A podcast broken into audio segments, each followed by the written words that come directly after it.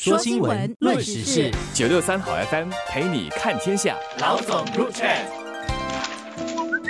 各位听众，大家好，我是《新民日报》的朱志伟。大家好，我是联合早报的郭丽娟。新加坡中央区将增设六公里长的脚踏车道，衔接克拉码头、海湾坊和丹戎巴哥等地带，为骑士和行人在中央商业区提供更广阔的活跃通勤网络。而路交局其实也正在探讨，在中央区的其他地方，比如说乌节路、纽顿、黎巴巴利路、吴巢和欧南园等地带。增设脚踏车道，这其实是我期待已久的一个好消息，因为我住在丹戎巴葛一带，那附近基本上是没有脚踏车道，附近基本上是没有脚踏车道或者公园连道的，所以每次听听到朋友们在公园连道骑行、环岛游等等的时候，都有些羡慕。那现在脚踏车道终于来到了我家门口，对在这一区生活和工作的人来说，我觉得都是一个好消息，因为大家多了一个出行的选择。如果说是好消息的话，那可能可以再提醒大家一下，其实。新加坡的目标就是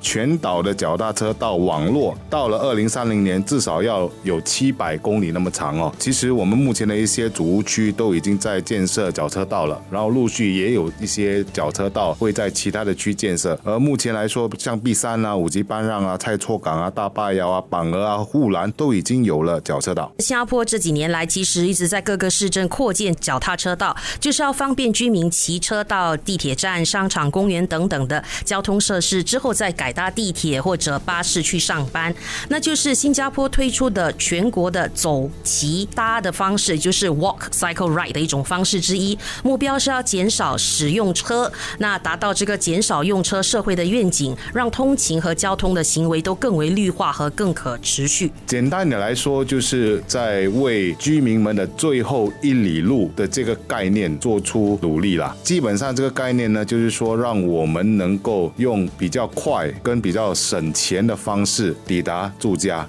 这个思维是非常值得赞许的。我觉得要提出来的一个问题就是，我们目前在一些硬件其实还没有到位，或者甚至一些软件，我们还可以继续努力。硬件那一块呢，比如说我住家附近其实建设了一个新的地铁站，可是问题是在于共享脚车的点不太多，共享脚车也不太多。然后目前来说，新加坡其实共有三家共享脚车商家嘛，数目来说比起过去。当然远远不如，现在全岛大概只有三万六千架脚踏车是不够的。我其实就遇到这个烦恼，当我要骑脚踏车的时候，我其实找不到脚踏车啊。脚踏车的那个功能或者使用的状态，其实也是值得商家去考虑的，因为它的损坏率其实蛮高。而这一点上，其实就来到软件这个部分了。一些公众可能跟我一样会好奇，这些脚踏车道究竟是长得什么样子？是特地铺设的一条脚踏车专用道吗？那我到了路交局的网站查看了资料，那新闻稿中其实附上了不少的照片作。为例子，这些脚踏车道大多是在现有的人行道加工而成的。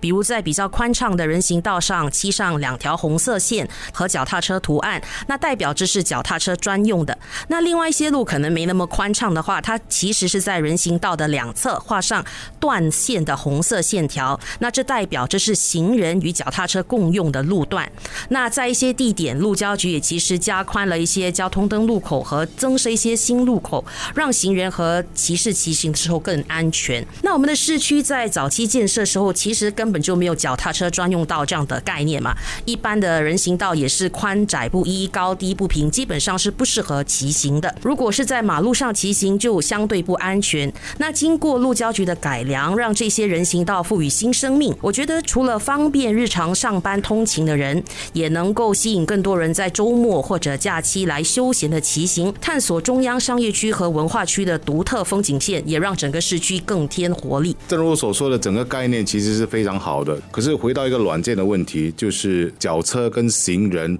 如何共存的这个问题哦。这个是一个牵涉到人的行为这一块嘛。那我举一个例子吧，在新加坡目前来说，我看到的一个情况就是，比如说我们现在也在不停的翻新巴士车站嘛。这个翻新的做法就是让巴士车站离开上车的地方有一点距离。然后在这点上来说，我有些时候看到很惊险的一幕，就是脚车直接的通过那个巴士车站。其实当我们要上车的时候，其实它是很麻烦的，因为我们还要留意，有时候注意的车看着车来的时候，我们当我们上车，我们可能没有注意到，其实有脚车从身旁走过。我们要怎么样的进一步去培养哦？社会大众的共享的概念哦，就是我们要留意到公路安全啊，在骑脚车的时候那个安全性的问题。所以这点上，我觉得这个公共教育还要继续进行。对，我非常同意志伟的观点，就是这个安全共行的文化其实是非常重要的。如果这项计划大大取得成功，以后有更多人开始在市区或者祖屋区内骑行到地铁站等等，那这个共用的空间就会变得更拥挤，很容易造成一些小意外，或者就不同群体之间就发生了摩擦，互相指责吧。那因此，大家更要学会尊重彼此的权利，共创一个安全的共存空间。